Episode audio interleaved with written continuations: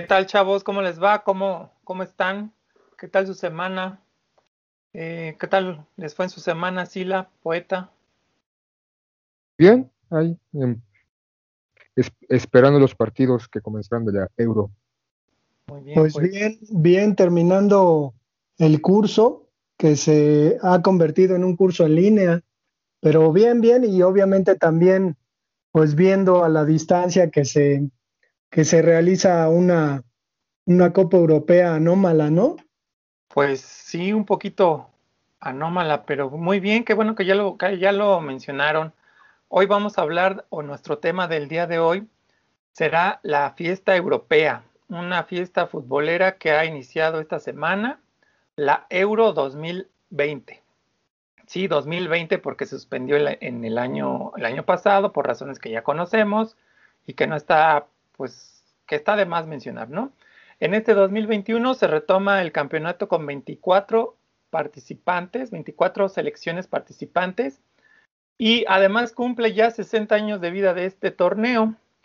con qué les parece que comencemos? ¿Les parece que damos nuestros favoritos? ¿Qué selección es nuestra favorita para llevarse la euro. ¿Cómo ven? Simona la cacariza. Bambi, pues ¿quién empieza a ver?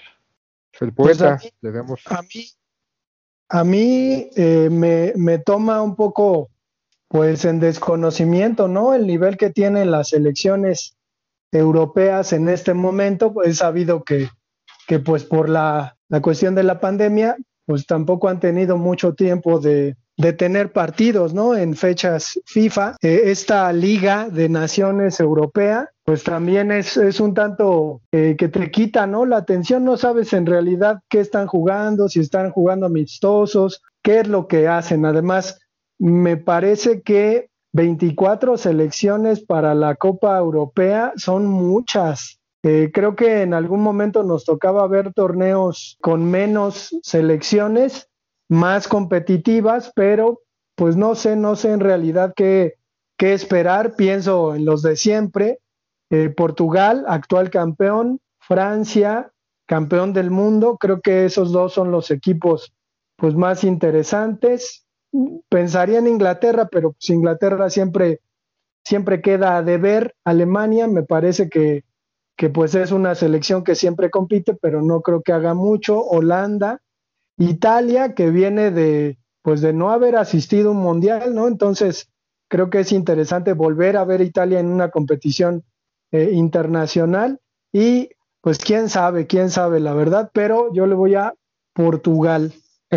pues yo, este, obviamente a Italia, desde hace muchos años en competiciones europeas le voy a Italia. Me, me agradó cómo jugó, es una renovación no solamente en el plantel, sino en la estructura del juego, en su estilo de juego, Incluso se mencionó que como que no, no es el Catenacho como se acostumbra, sino que al menos en este primer partido de la Eurocopa, pues se ve completamente distinto su estilo de fútbol, aunque le tocó una selección pues este, no tan poderosa como fue Turquía, pero este, Italia y obviamente Francia, con todo esto que esta renovación, esta esperanza de los los jugadores, este Griezmann como que retomando su estilo o su calidad, este Mbappé como esta figura esperanzadora, el regreso de Benzema a la selección francesa, España también, obviamente, este, no, no van a estar algunos jugadores, este, pero también el estilo de España como que es atractivo con el director técnico que tiene. Alemania,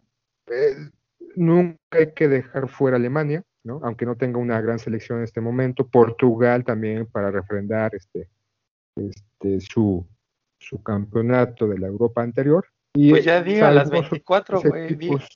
Le voy a ah, las 24 selecciones. No, no, no, le voy a Italia, ¿no?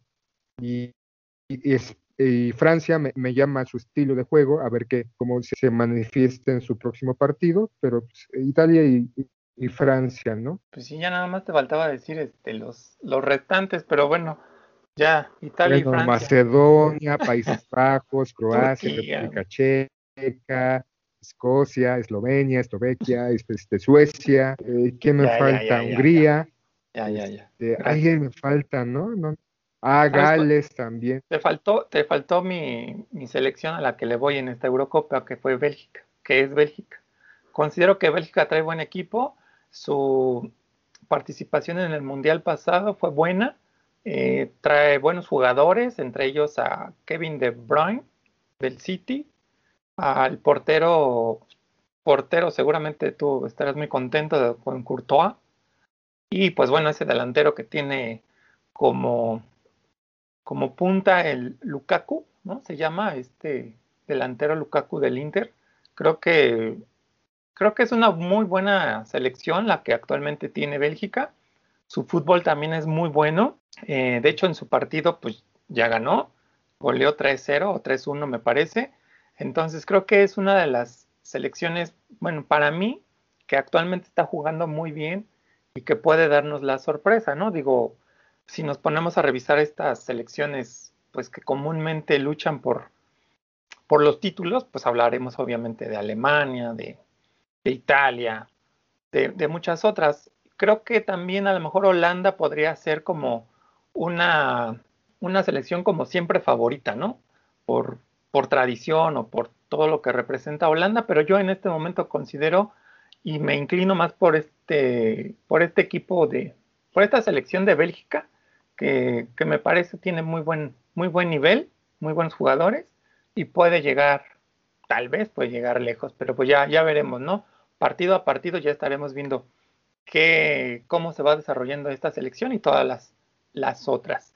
Y, bueno, con respecto a esta parte de las Euro, bueno, de las Eurocopas, ¿Qué, selección o qué Eurocopa ustedes recuerdan con mayor intensidad o con, con mayor vivencia? No sé cómo llamarle. ¿Quién, quién comenta? ¿Quién, ¿Quién, nos hace el honor de comentarnos? Pues yo, yo cuando, cuando me viene a la cabeza el asunto de la, de la Eurocopa, pienso en la del 88, me parece, cuando Holanda queda campeón eh, frente a Alemania, precisamente, algo así como desquitándose del Mundial del 74, pero pues es una Holanda que, que además remite a la naranja mecánica, ¿no? De Cruyff y que, que tiene todo este sentido de, de un equipo que se basa en el Ajax, que va al ataque, que es espectacular, que toca la pelota. E, es una época curiosa esta del 88 porque, si recordarán, eh, pues había oportunidad sobre todo en Italia, que en aquel entonces era el fútbol pues, más importante del mundo, en donde los equipos solían tener tres jugadores de la misma nacionalidad, aunque podían tener de otras nacionalidades, pero habían elegido tener tres jugadores de la misma nacionalidad.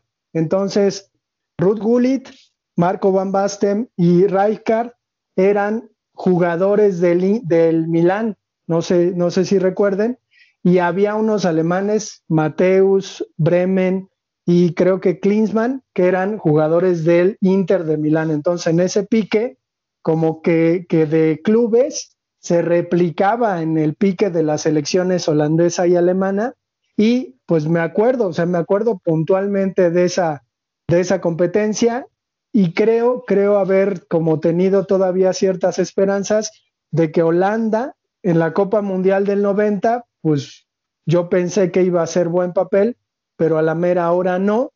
Y también me acuerdo de la selección de Dinamarca del 92, que jugó precisamente contra Alemania la final y que terminó ganando Dinamarca esa, esa Copa Europea para sorpresa pues, de un montón. Creo que la Copa Europea tiene más chance de dar sorpresas, por ejemplo, que la Copa eh, América. No sé, no sé cómo vean esa situación. Me acuerdo mucho de Grecia, por ejemplo, que ganó en Portugal a Portugal. Y me acuerdo de Portugal que le ganó a Francia hace pues ya cuatro años, cinco años, me parece. Ahí con respecto a lo que acabas de comentar, del primer, de la primera Eurocopa que mencionas, que es 1988, ahí yo me acuerdo mucho del uniforme de Holanda, un uniforme muy, muy peculiar, ¿no? Era naranja, obviamente, pero era un, una especie como de líneas ahí curveadas, no sé, estaba muy raro.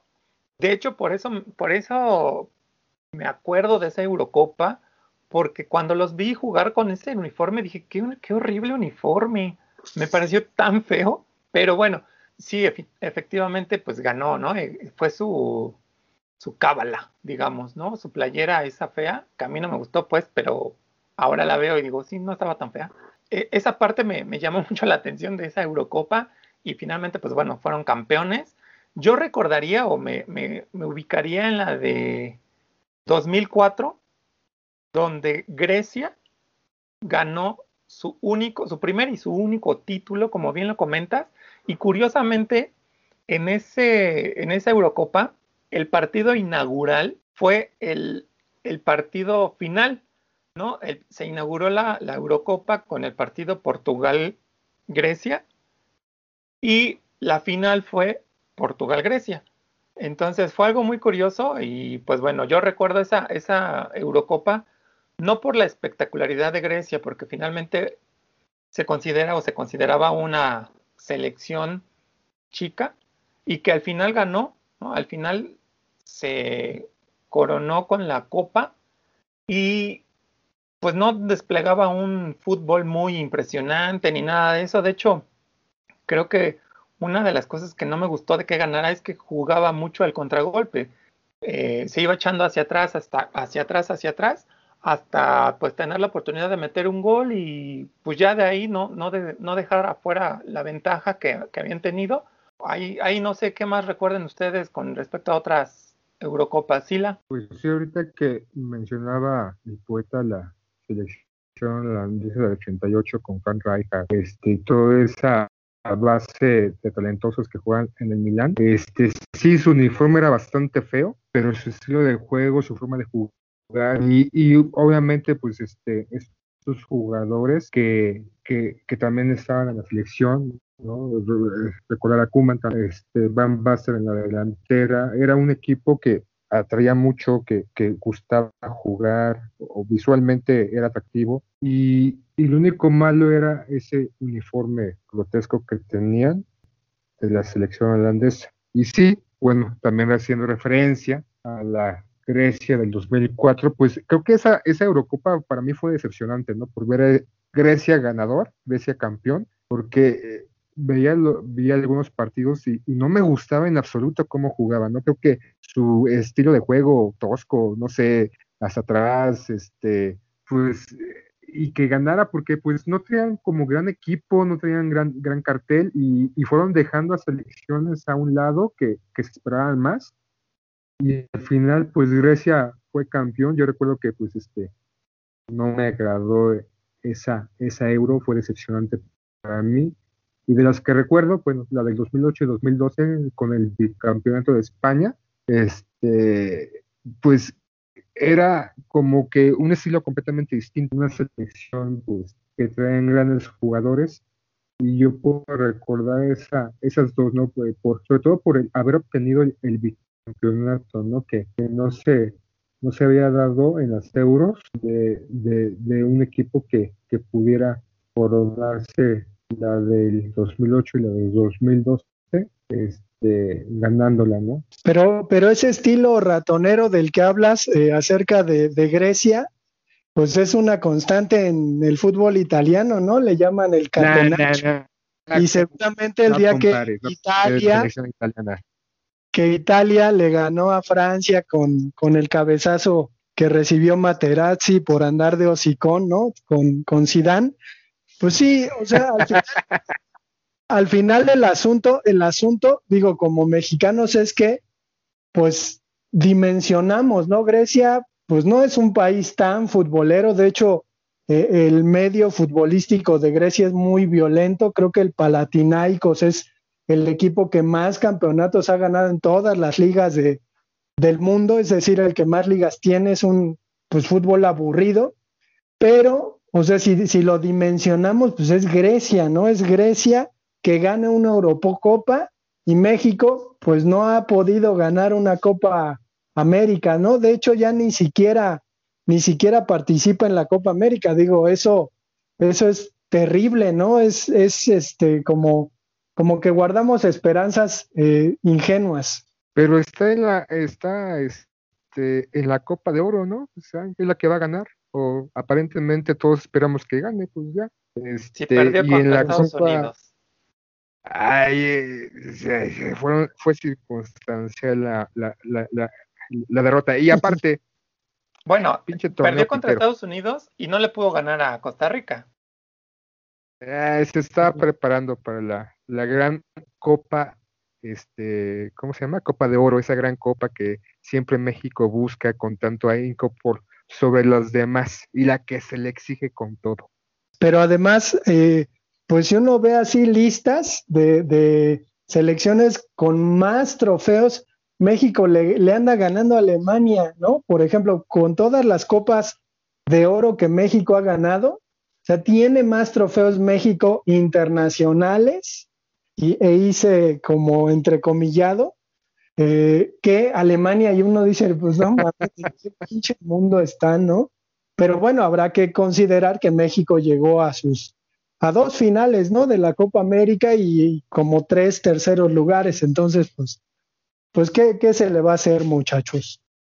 pues sí, pero bueno, esperanza, seguir sí la con sus comparaciones, sí la con sus comparaciones así como abismales, ¿no? ¿Qué?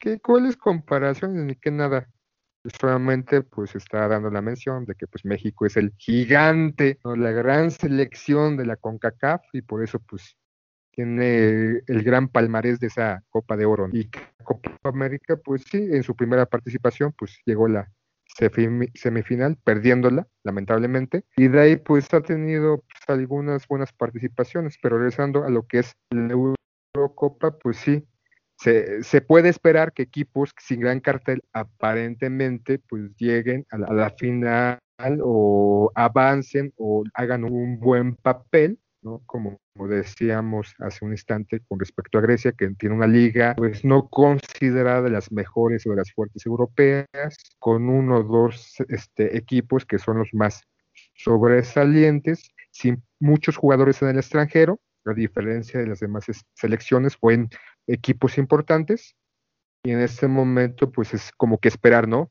Si, si nuestra selección o esas selecciones que tanto cartel o tanta preponderancia logran avanzar, logran pasar y enfrentarse en las semifinales y a ver quién queda campeón, ¿no? Si nuestro equipo o posibles equipos que esperemos pues lleguen a la final al menos. Y que además hay que considerar que la Copa Europea de Naciones es quizás la segunda vitrina internacional más grande, ¿no? O sea, eh, ahorita que hay seleccionados, eh, pues se van a mostrar, ¿no? Porque el mercado de piernas pues está en pleno desarrollo y pues quienes juegan en la Copa Europea, si lo hacen bien, pues terminan consiguiendo buen contrato, buen equipo a lo mejor, ¿no? Entonces, en ese sentido, creo que también es un plus que se le agrega a esta competencia que híjole, a mí luego me da por, por poner, por ponerme en mi discurso descolonizante, ¿no? Entonces, entiendo, entiendo que el fútbol europeo pues, es el mejor del mundo, pero pues a costa de, de mucha, de mucha devastación, ¿no? De, de, mucha devastación económica, incluso de este lado del continente, ¿no? Ahora, ahorita que, que decías, eh, Aarón, pues yo le, le, voy a los belgas, ¿no? Y tienen muy buen equipo. A mí el pinche estómago se me revuelve nada más de escuchar. Porque me acuerdo que los cabrones vinieron con los franceses ahí después de la guerra de los pasteles y quemaron. Córtale, mi chavo, ¿Por qué? Pues es, es, es parte del fútbol, ¿no?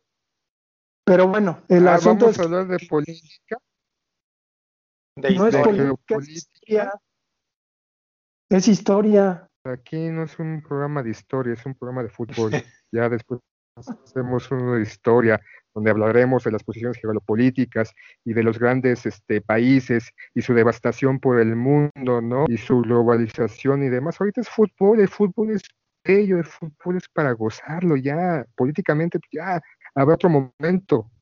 Además, acuérdate, poeta, que el fútbol nos une, eso ya queda en el pasado. Ahorita lo que nos está uniendo es el fútbol. Pero el fútbol también es una guerra sublimada. Es decir, eh, cuando hablamos de, países que, que van a jugar un partido de fútbol, uno en contra del otro, pues pensamos siempre en una guerra, ¿no? Digo, no quiero traer recuerdos amargos y seguir con el asunto de la historia, pero se acordarán de una madrugada, ¿no? De, me parece que fue junio del 2002, cuando los pinches Estados Unidos le ganaron a México 2-0. ¿Se acuerdan? Sí, pero también recuerdas cuando México le ganó a, bueno, no, a Bulgaria. pero, pero México y Bulgaria no tuvieron nunca. Güey, pues si estás hablando de una guerra, pues entonces en esa guerra de fútbol ganó México. Ah, bueno, entiendo, entiendo. Pero los únicos cuando se enfrenta Inglaterra y Francia, ¿no? Y recordar por situaciones este, políticas históricas anteriores, Alemania, Inglaterra también, o sea, pues sí, tienes, es un pequeña, una pequeña guerra, ¿no? Donde no hay muertos aparente y solamente pues uno gana y el otro pues se va a la chingada. Sí, y hay algunos estudios que, que pues de alguna manera eh, incluso han demostrado que, que, el deporte en general, las Olimpiadas y el fútbol, han de alguna manera distendido ¿no? ciertas tensiones eh, que los seres humanos pues, solemos tener ¿no? a fuerza. Y yo quería decir que los únicos búlgaros que, que yo odio, pues son los que me daban ¿no? en la leche. y a los cabrones. cuando eras niño. Y a los güeyes del Mundial del 94 que, que descalificaron a México, ¿no? Se acordarán. Ah, sí, pues sí. pinches búlgaros, vamos a hacerle la guerra, vamos a invadirlos. En el fútbol no, mundial no nos ha ido tan bien, pero bueno, tenemos ahí algunos, algunos ganados. Sí, pero lo, lo canijo del asunto es que como mexicanos no tenemos una competencia como la Copa Europea. Digo, existía o existe la Copa América en la, en la que México por cuestiones de negocios ya no, eh, pues aparece y desde luego si ganan la Copa eh, de Oro, pues no se sentirá lo mismo, ¿no? Que ganar la Copa América, que, que pues además México llegó a dos finales y que en la expectativa de que la ganara, pues creo que al menos era como la aspiración más grande que teníamos como mexicanos, ¿no? Sí, la verdad es que esa parte de la Copa América, que bueno, no era tan Copa América porque solo se juega en el Cono Sur, ¿no? Pero esa Copa América daba mucho, mm, mucha vitrina a los jugadores nacionales, tanto a la selección como a estos equipos que contribuían a la selección. Los, los, los mostraba y creo que en ninguna Copa América fue una competencia o en una, una participación tan mala o tan desastrosa como lo han sido los mundiales, ¿no? Eh, pues bueno, tenemos historia, históricamente hablando en los mundiales, tenemos muchas participaciones completamente vergonzosas. Sin embargo, en la Copa América tuvimos o se tuvo, la selección tuvo eh, participaciones pues memorables, algunos, algunos juegos y participaciones en general muy buenas, ¿no? Llegando incluso a, las finales o a final, donde pues desafortunadamente esa experiencia o esa poca experiencia que se tiene de la selección nacional en torneos internacionales, tiene mucho que, ver en esta parte de no lograr eh, una competencia de alto renombre. Eh, obviamente no es lo mismo una Copa América que una Copa Oro, pero bueno, de alto renombre, ganándola, ¿no? Yo creo, creo que ha sido o fueron buenas participaciones de la, de la selección de México en la Copa América. Ahora yo quería Retomando un poco lo que decía el poeta, adelante poeta. Yo quería preguntarles ¿Cómo, creen que sería la participación de esta selección de México que tenemos ahorita? Del Tata Martino, que creo que juega bien, no obtiene resultados, pero juega bien en la Copa Europea, es decir, que México cambiara su lugar con pues alguno de Finlandia, por ejemplo. Con Grecia, güey. Con Grecia. ¿Creen que México la, la o no pasaría de los cuartos o del, de los grupos? ¿Estás bromeando?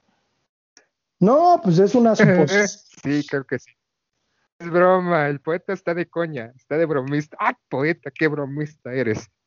Cálmate, Hugo Sánchez, ya traes tus pinches, este, tu jerga española. Ah, pollas. Yo considero que obviamente no podría todos los La riata vean. Todos los partidos que jugara con todas las selecciones los perdería y sería mucho este, empatar.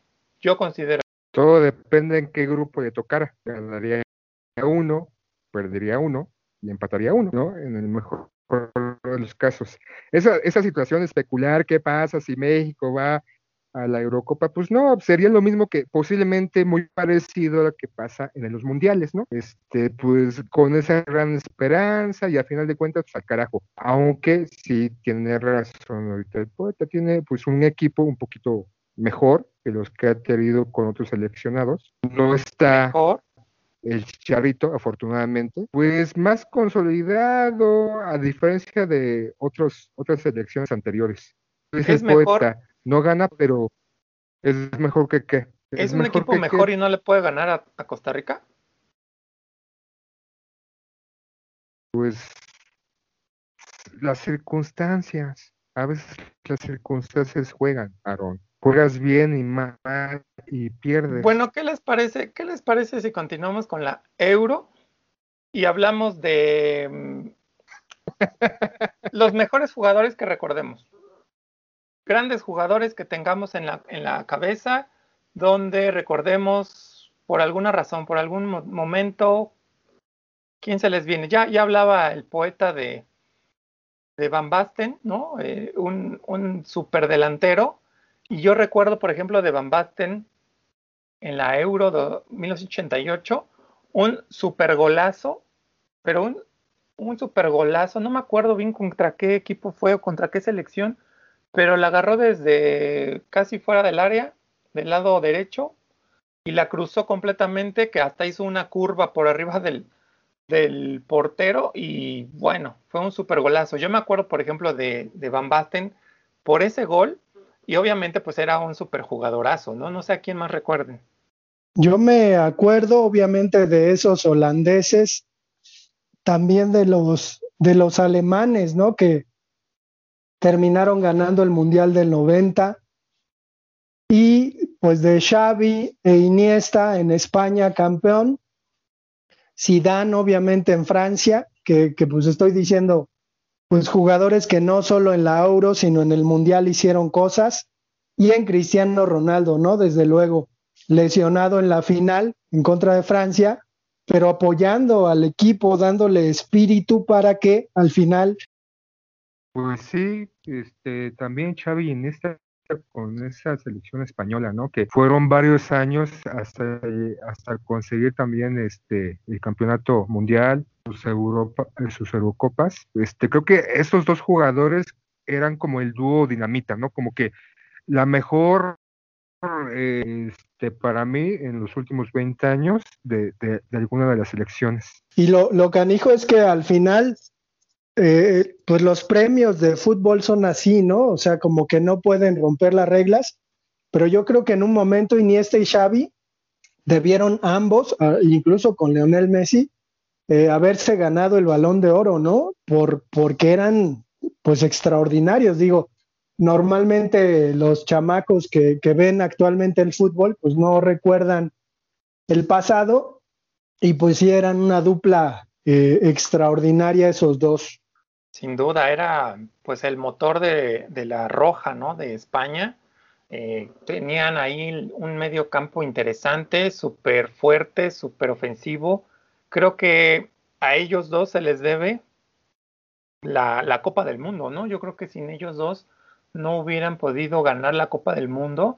Digo, ya dieron o avisaron que iban, que iban en serio en estas Eurocopas donde ganaron precisamente en el 2008 y en el 2012 me parece, donde ganaron, pues bueno, este, ya, ya daban ahí eh, indicios de que estaban pues muy fuertes, estaban trabajando adecuadamente para poder llegar a esa copa tan preciada por parte de las elecciones, que es la Copa Mundial.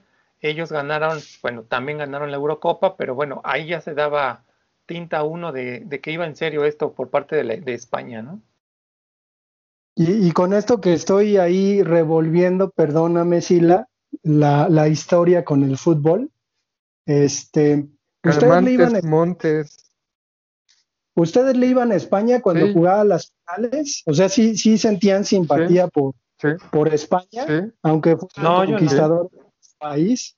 Sí, no, yo no. nos metieron, este, como tú dices, la verga por el culo cuando llegaron aquí en México, pues sí, ¿no? Ya, ya nos aunque pidamos perdón, que nos pidan perdón, pero sí, más allá de estas cuestiones políticas históricas, creo que en mi caso, el, el fútbol en su esencia, que es el juego, cuando esta, esta selección española, ganadora de estas dos Eurocopas y del Mundial, eh, me atraían visualmente, me, me, me, emocionaba, pese a que parte de su equipo estaba conformado por estos dos jugadores del Barça, ¿no? odiado del Real Madrid. Sí, me gustaba. Bueno, es que eres Sila Sánchez, ¿no? Ya tú ya te sientes español. Pero pues... Oh, joder, hombre, macho. Ya. ya. Mejor vamos a tomarnos unas cañitas y ya, unas tapitas para limar aspereza. Joder contigo, pinche poeta. Pinche, eres una mezcla de Hugo Sánchez y Faitelson, cabrón. como si ellos dos hubieran tenido un hijo y saliste tú. A ver, pero espérate, poeta, ¿qué, tiene, ¿qué relación tiene esta parte de España con las finales? ¿Qué ibas a decir o qué? No, o sea, lo que, lo que pregunté fue que si en las finales de la Copa Europea o en la final del Mundial, ustedes le iban a España precisamente por esta cuestión histórica de, de lo que significa identificarse con el colonizador. Ah, yo dije que no. Ya ves que el poeta viene con un aire de geopolítica y acá este su, su patriotismo, ¿no? Supongo que también tiene que ver un poquito con este los comentarios del presidente argentino, ¿no? De este los mexicanos vienen de los indios, los brasileños allá de la selva y, ellos llegaron en barcos, ¿no? Entonces, este el poeta se sintió ofendido, eludido y llega con esos traumas a, este programa. Bueno, bueno, bueno, bueno. Mejor vamos, vamos preparando este, nuestra recomendación de, de hoy, Sila. No sé si tengas algo para ir cerrando ya. Está llegando a, final este podcast. No sé si tengas alguna recomendación, Sila. Simona la Cacariza. Bueno, seguimos con películas en, esta, en este día. Es Melancolía una gran película de 2011, eh, entrañable, este, fuerte, este, impactante, de Lars Portier, donde pues, vemos a Christine Dunn en, en una buena, muy buena película, en una buena actuación. Esa es mi recomendación del día de hoy, la película Melancolía del 2011, del director Lars Portier. Ah, muy buena película, muy buena película, Sila, muy bien. Este, bueno, pues para ir cerrando, para ya cerrar, ¿alguien quiere comentar algo más con respecto a la Eurocopa 2020? Pues yo, yo quería dar mi recomendación, Aaron, pero pues ya ni me pelas. Pero yo este quiero recomendar el libro, como estamos hablando de esta cuestión, este, de la futbolización de nuestra realidad, pues quiero eh, mencionar que Grijalvo publicó eh, hace dos años una novela gráfica de José Luis Pescador llamada, para que el gachupín del grupo se retuerza, La caída de Tenochtitlan, que es pues obviamente el recuento de la conquista de Tenochtitlan a mano de los españoles. Muy somos buen mestizos, somos una mezcla de razas, no solamente, pues, ay, no son, pinche poeta, pero bueno. Muy buena recomendación, poeta, muy buena recomendación. Este, pues bueno, con respecto al tema, ¿alguien tiene algún otro comentario? No. Pues, pues no, no, no, no, se vaya a locar al poeta y empiece otra vez. Muy bien, muy bien. Pues bueno, eh, agradecemos su su escucha a este podcast. Yo quiero mandar saludos a todas las personas que nos escuchan, Estados Unidos, Argentina, España, las diferentes partes del mundo. Y les recuerdo nuevamente el correo electrónico, no se hable de fútbol, arroba gmail, donde esperamos sus correos, comentarios, críticas. Y también tenemos una página de Facebook, Sila, ¿nos puedes compartir? no se hable de fútbol, todo junto, en Facebook. Y ahí nos pueden este, encontrar, ver algunas noticias y mandar saludos y mentadas de madre. Perfecto. Bueno, pues nos despedimos. Muchas gracias por escucharnos. Nos escuchamos en el siguiente podcast. Ojalá, ojalá gane la Eurocopa México y hasta luego.